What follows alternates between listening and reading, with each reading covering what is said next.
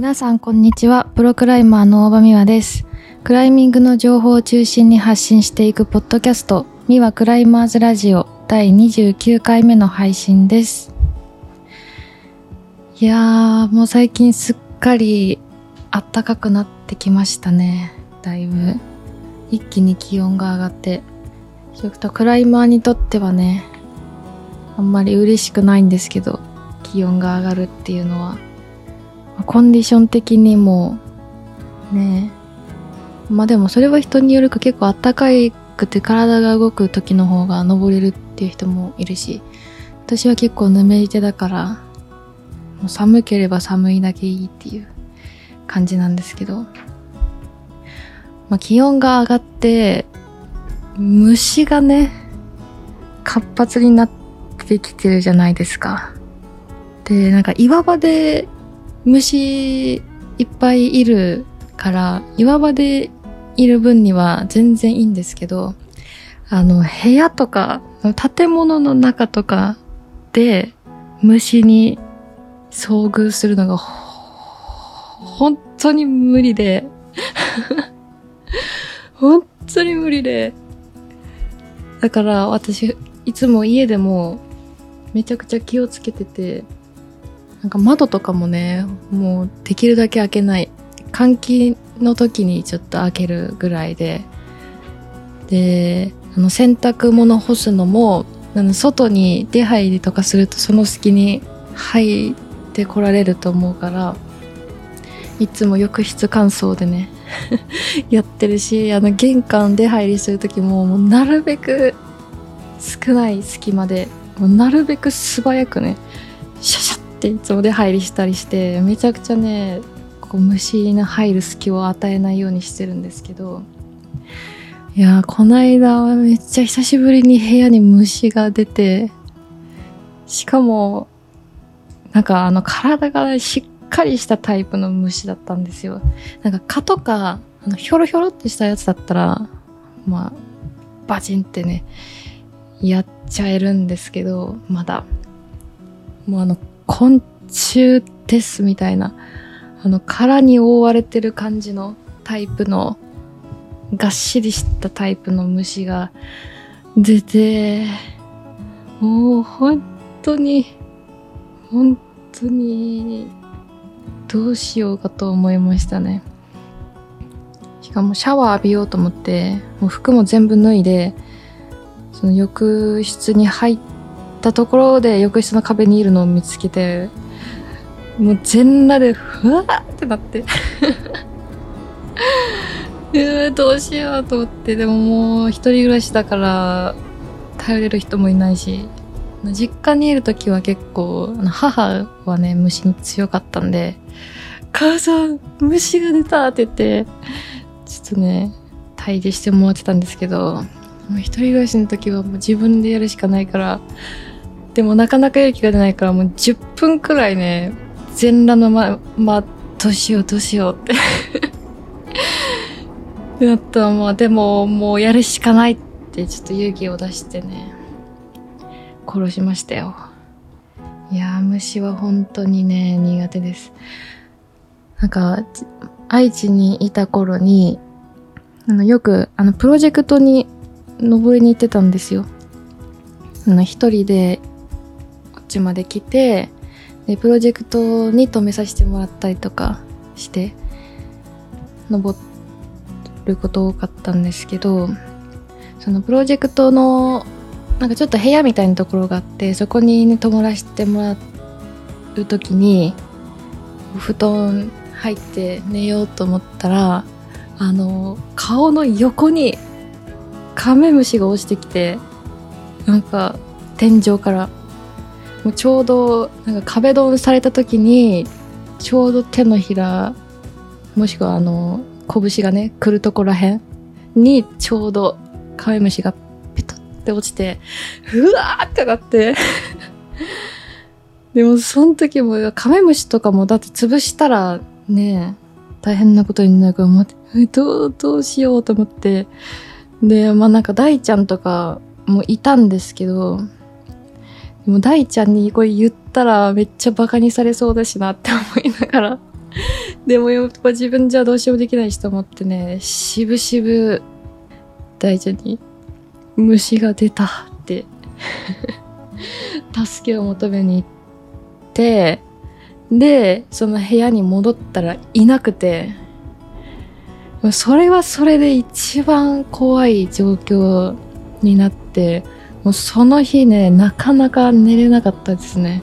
もう寝た気がしなかった。次の日、目こすりながら登ってましたね。いやー、虫は本当にね、なんか大人になるにつれてどんどん苦手になっていきますね。子供の頃とか、ダンゴムシとかすごい可愛くて触ってた記憶あるんですけど、今はもうあのダンゴムシのあの足の、およよよよっていうのも、無理だ。ああ、やだやだ。ああ、ちょっと、さ、そうそう、本題に入りましょう。えっ、と、今日は、えっ、と、この間、スイスのマイリンゲンで、今年2022年のワールドカップの開幕戦がありましたんで、そのちょっと振り返りというか、はた話していこうと思います。えーこのポッドキャストでは、リスナーの皆様からのお便りをお待ちしております。今後取り上げてもらいたいトークテーマ、質問などなどお送りいただけると嬉しいです。宛先は、みわラジオアットマーク gmail.com です。もしくは概要欄に Google フォームの URL を置いているので、そちらからでもお送りいただけます。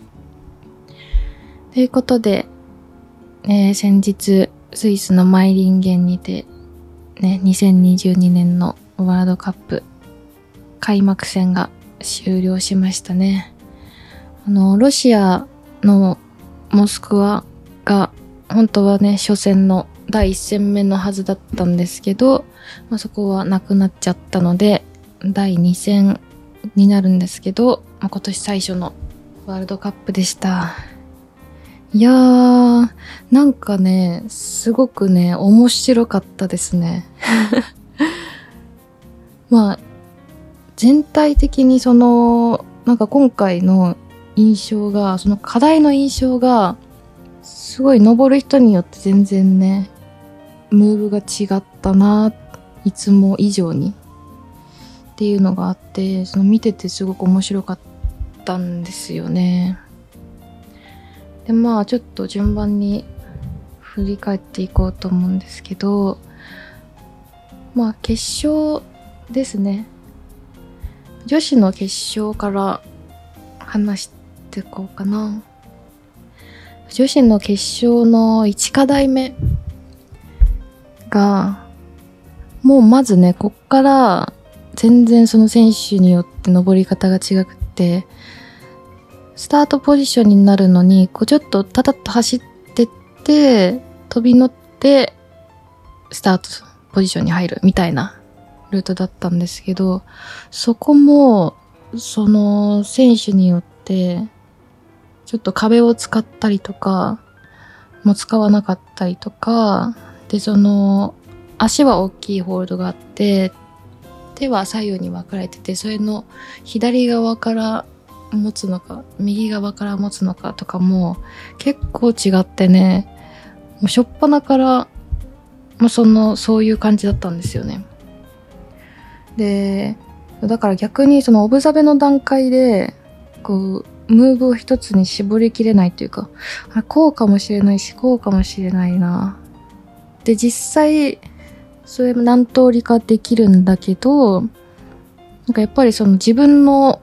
自分のっていうか、登る選手の身長とか、まあ、得意不得意によって、やっぱり正解っていうのはある。その人にとっての正解っていうのはある感じで。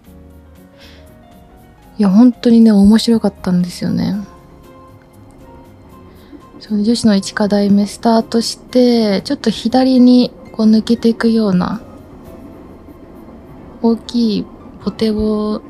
こうかわしながら、左に体をね、移動させていくんですけど、そこの動きもちょっと上回りで行くのか、こう下回りで行くのかみたいなのも、まあ、結構ね、いろいろ選択肢があって、とにかく選択肢が多かった。特に女子は。で、でまあその選手によってすごくその、まあ、いい動きを探すのに時間がかかったり逆にね1回目でこうスッとはまったりしてで、まあ、1課題目もボーナスまでは何人か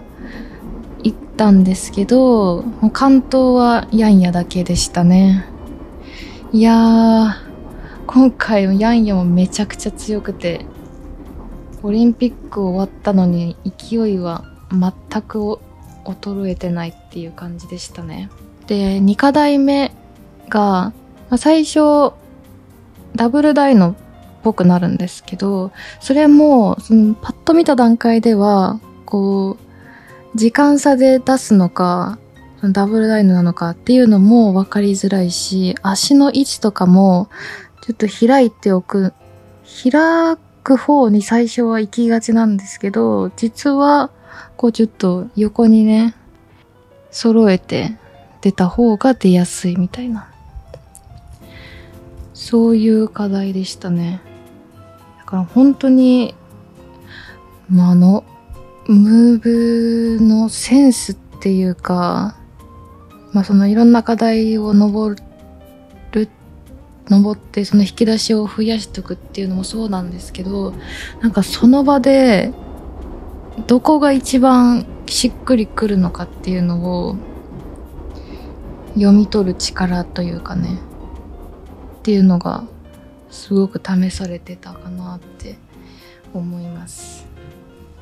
このランジ2課題目のランジも多分その足を開いた方が出やすいは出やすいと思うんですよ。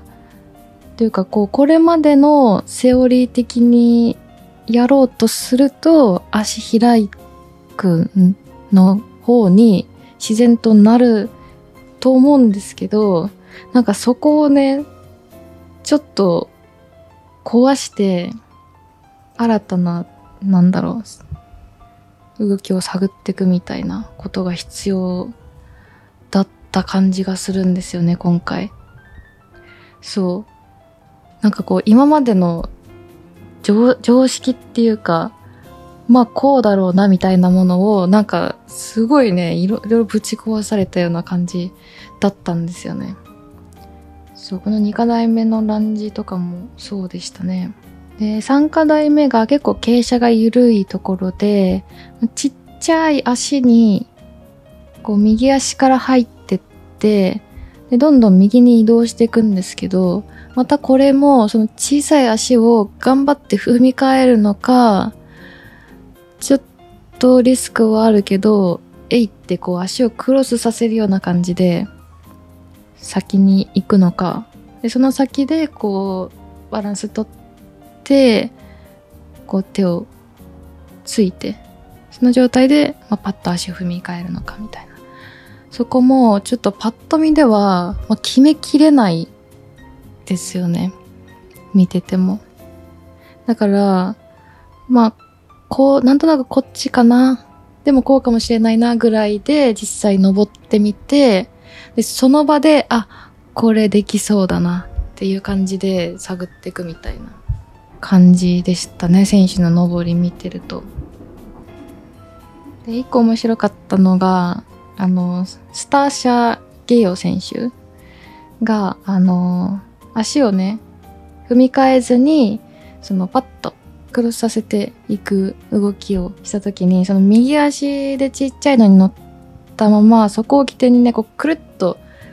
壁と反対側向いて、観客側を向いて左足を出すみたいな動きをしてて、いや、それもね、結構惜しくて、それの可能性もあるなっていう。すごいね、足一本軸にして、くるんってターンする感じで、そういう動きをしててあそれもあるなっていうのがね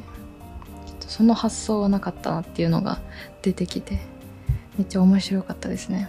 で結構やっぱ選手によってその細かい足に乗るのが得意な選手と苦手な選手といるんで結構得意な選手はその小さい足でこうニューニューってやって乗せ替えとかしてたんですけどそこもなんか自分の得意不得意によって選べる動きを選べるその一個の動きを確実にこなさないといけないって感じじゃなくて自分にとっての正解を探すみたいなところがねこの3課題目もめちゃくちゃ出てて面白かったですね。はい。で4課題目が体の振りがめちゃくちゃ大事なルートで、まあ、保持力も基本でもちろんもちろんいるんですけど体を振るタイミングとか手を動かすタイミングがすごいシビアというか手が全然持てないし向きもいやらしい感じになってるんで体の振りがね結構大事なルートだったんですけどなんかこれもねすごい求められることがめちゃくちゃ多いなっていう感じですね。結構パワーもいるしその手が悪いから。で足ぶらになってグーって押さえないといけない。ような部分もあるしでそのコーディネーション系の動きをしないといけないしで、まあ、上部は結構報道が細かいのがあったりしていやこれ一つの課題にこんなに盛り込むか要素をみたいな感じでしたねなんか今までってその課題ごとにこの課題はちょっとバランスで登るタイプ。これはもうフィジカルゴリゴリタイプ。で、これちょっとコーディネーション系のルートみたいな感じで、ちょっと前までは結構はっきり分かれてたと思うんですね。で、なんか数年前ぐらいからその一つのルートに、まあ二要素ぐらい入ってくる。こうなんか一個得意でも、もう一個の方が苦手だと登れないみたいな。そういう感じになってきたなぁとは思ってたんですけど、なんか今年のルート見てて、もう全部の課題でも大変だこりゃみたいな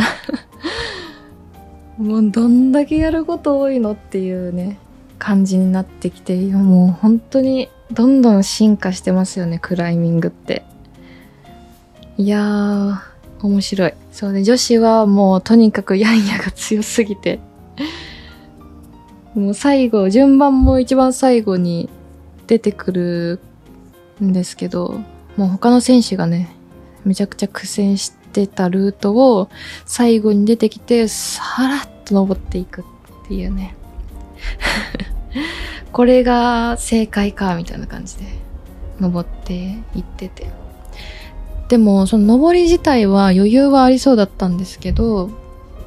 なんか終わった後、結構、なんか、ちょっと、涙ぐんでるような感じだったんですよね。そそれがね、どういう心境だったんだろうっていうのはすごい気になりますね。で、このマイリンゲンの初戦は、いやいや参加したんですけど、この後、ボルダーのワールドカップは出場しないみたいで。で、スピードとかリード、リードの方をメインに今年は出場するみたいですね。だから、まあ、次回のソウルとかも出場しないみたいです、ボルダーは。それはそれでね、結構寂しいですけど、まあ、オリンピック終わって、まあ、少しゆっくりする期間は必要だと思うんでね、まあ、今年の後半からまた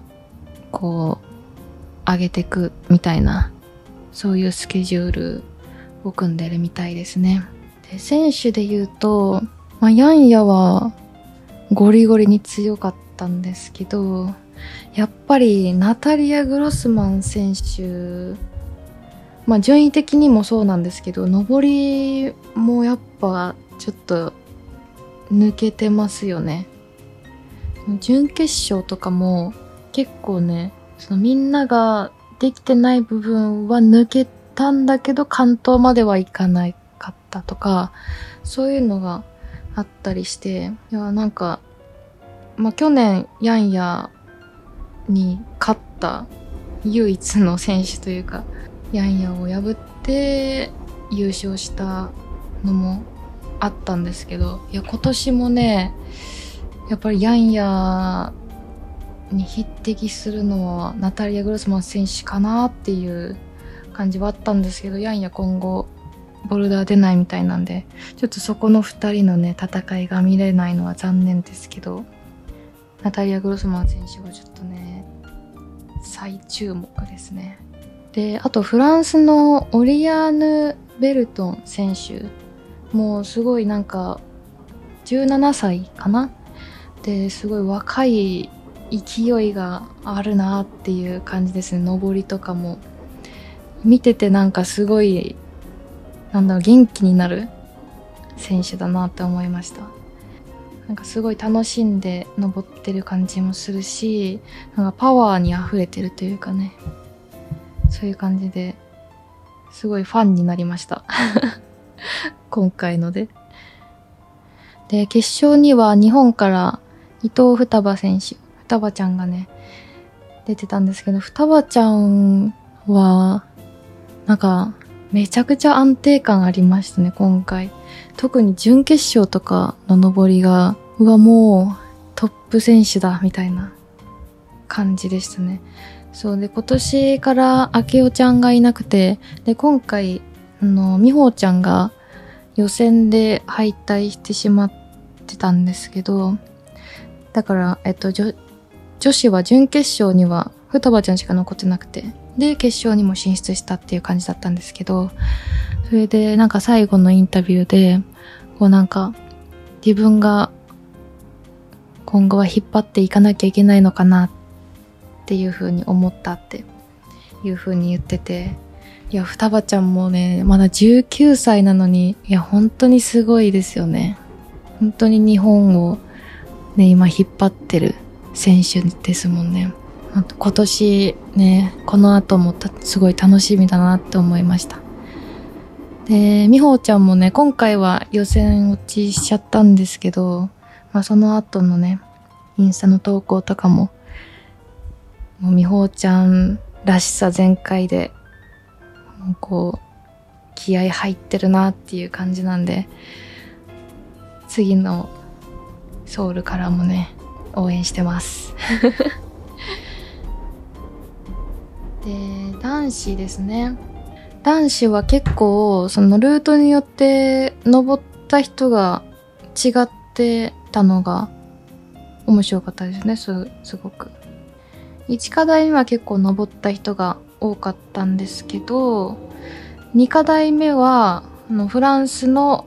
メジこれなんて読むんだろうメジシャルク選手だけが関東で3課題目はフランスのポール選手とアメリカのコリン・ダーフィー選手だけ。で4課題目は、ともあくんとおがちだけっていう感じで。だから、2関東3ボーナスが4人いて、で、関東の、えー、アテンプト数で、ともくんが1位になったっていう感じだったんですよね。そうで、1課題目が、まあ、これは結構関東者多かったんですけど、まあ、しょっぱな、こう、コーディネーション。左にバババッとね、トリプル以上台のぐらいの感じでバババっていって、一番先がガバなんですよね。で、そのガバで止める選手が多かったんですけど、そのガバを持ったまま、こう足上げて次のホールド取ろうとすると、その後が動けなくて、だから一回ちょっと戻って一個前の、まあまあ悪めのボテに手を乗せて、そのガバに足を乗せて次のホールドを持つとこううまくゴールまでつながるっていう感じでこれもなんかこうパッと見はねというかその登っててもですけどその一番なんか気持ちいいポジションに入っちゃうと登れないから一旦こう我慢して気持ち悪いところで我慢して動いていくと登れるみたいな感じでいや、なんかこういうルート作れるのすごいなーって思いますね。で、2課題目が傾斜の緩いところで、こう、今度はね、足を何歩かこうパパパッと上げてって、で、真上の、なんか、ジャミングかと思いきやジャミングしないで次のホールドも取りに行って止める。ジャンプして止めるっていうルートでした。なんかそのこれもね最初見た時はあ今年もジャミング来たかって思って結構選手もその1手目のジャミングらしきホールドだけで止めようと最初はするんですけどそれだと止まらなくてもう一個先のホールドも一緒にこう抱える感じで止めるとちゃんと止まるっていう感じでこれもなんかね若干1課題目から2課題目もちょっと引っ掛けっていうかこう騙されるようなね見た目に騙されるようなルートでしたね。でこのルートもまあすごいやることが多くて。まあ、そこの最初の動きもそうですしゴールのところもねまずそのゴール手前のホールドのピンチがめちゃくちゃ悪そうでその中でこう動いてなんとか体を振って動いてってゴールをしっかり両手で取りに行ってでその位置もめっちゃ大きいホールドだから一番かかりいいところに持って足もちゃんと張ってみたいな。いや、これはね、なかなか、その、まあ、競技時間4分間の中で、完璧に動くっていうのはね、難しそうだなって見てても思いましたね。その男子の決勝は結構、その、飛んだり跳ねたりが多くて、で、それも、やっぱりここ数年でどんどん動きが進化してて単純にこう距離出すとかじゃないんですよね。めちゃくちゃその気持ち悪いポジションとか気持ち悪い体の振りをしないといけなくってでその出た先でもちゃんとポジション作らないといけないみたいな。そういう感じで。ただそれがまともあくんはめちゃくちゃうまいからまあ、今回も結構ねハマってた感じはありますよね。で3課題目がこれまた結構特殊な感じでなんかスタートポジションがねちゃんと静止しないんですよね。あこれありなんだってちょっと思ったんですけど。いやなんかちゃんとスタートしようとしたらできないみたいな。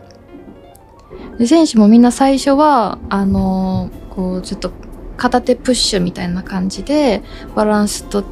りながらスタートするんですけどそれだとどうにも上に上がれないから結局そのパパパって走ってってパッて飛び乗ってでちゃんと静止しないままもうそのまま次に飛び出しちゃうっていう動きだとその完登できた今ボーナスまであゾーンまで取りに行けてたりしたんですけど、そのスタートいいんだってめっちゃ思っちゃいましたね。なんか多分自分が、まあ男子の課題だし、そんなワールドカップの決勝とかね、出ることもないけど、自分があの状況だったらそれやんないだろうな。ちゃんとスタートしようとしちゃうだろうなって思いました。そう。なんか真面目な人はなかなかその正解のムーブはやろうと思えないなって 思っちゃいましたけどね。ね、あれがいいってなると今後も結構、ああいうの出てくるのかなって。でも結構その、まあ、できてた人は一瞬こう、パッと止まって飛んでたけど、もっとこう、ギリギリで、もうほとんど止まれずに出るとかになってきたら、そのスタートのね、判定とかどうなるんだろうって思いましたね。ただその発想とか、あそこのスタートのま足の部分とか、結構いろんなホールドがついてて、めちゃくちゃこう調整しながらやったんだろうな。そのプッシュではスタートしてまあ絶対できないようにいろいろ調整したんだろうな。いや、職人技だなってめっちゃね、そこも感動しましたね。そう今回のワールドカップはあのセッターで平島源さん日本人の平島源さんも入っててそのやっぱなんか本当に細部までこだわるみたいなところはちょっと平島さんっぽいところはちょこちょこあるなっていうのは思いましたね。次のソウルはあの日本人また派遣されてて水口司ちゃん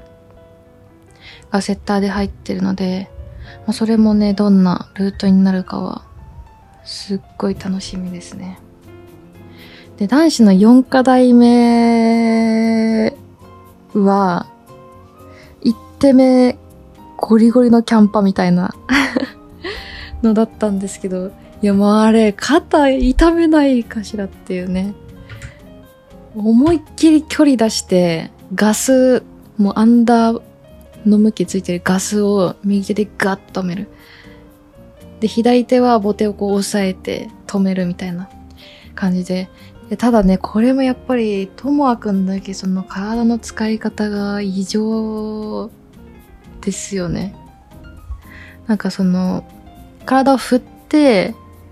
その反動で取りに行くんじゃなくて、もう本当にその体の強さで距離出してるみたいな。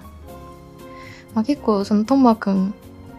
クライミングやる前機械体操やってたらしいんですけど、まあ、それの毛上がりっぽいような動きでやってる感じはありますね。でもそのトマくんの体の強さができる、あるからできることではあるんですけど、その体の振り、勢いを使って距離出しちゃうと、その後のそのガストン止める時の負荷がめちゃくちゃ大きくなるんですよね。その体の振りの分。でもトマくんはほとんどこう前後には振らずに、本当に上下の動き、ほとんど上下の動きだけでやってるんで、その出した先の振られとかはもう最小限に抑えれるから、うん。や、そのあたりのね、体の使い方は本当に勉強になる見てて。もう天才。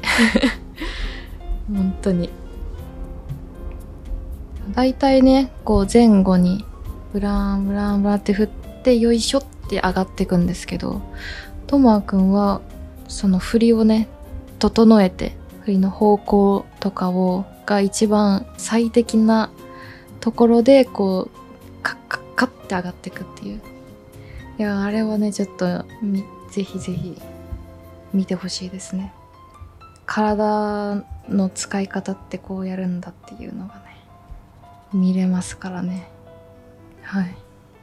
あ、そう。ただ、その4課題目に関しては、その最初、初手は、とまくんの天才ぶりが光ってたんですけど、あの、後半はね、おがっちの強さが、バシバシ来てましたね。上部も、めちゃくちゃホールド悪そうなんですよ。スローパーっぽくて。で、初手止まっても上部で落ちてる選手とかもいたんですけど、オガッチもほぼほぼ全部キャンパで 何の悪さも感じさせず、キャンパで登っていってましたからね。やっぱ、強ーって思いましたね。なんか笑えてくる、本当に。強すぎて。はい。そんな感じで、本当に今回のマイリンゲンあの、見てて面白いっていうのが多かったですね。その選手の個性がすごく出る。そのルートセットが、これっていう正解を、その、登る幅を、あえてこうちょっと幅を持たせて、で、選手にその選択を委ねるみたいな。そんな感じがのルートセットになっててでその選手のね思考過程とかもちょっと垣間見れるような感じでいやー面白かったですね何回でも見れる感じになってましたね。でやっぱりそのルートの内容っていうのは年々こう進化しててで選手もそれにね食らいついていってどんどんそのクライミングが研ぎ澄まされていきますよね。今後がね本当に楽しみですね。はい。ということで、今回は2022年のワールドカップ開幕戦について話していきました。いやー本当にこっからね、ワールドカップシーズン始まるんで、皆さんもぜひぜひ楽しみに見てみてください。えっ、ー、と、今後のスケジュール的には、まず次がですね、5月の6日から8日に韓国ソウルでボルダーとスピードがありますね。で、その次は、えー、5月の後半にソルトレイクシティでボルダーとスピードが2戦連続あります。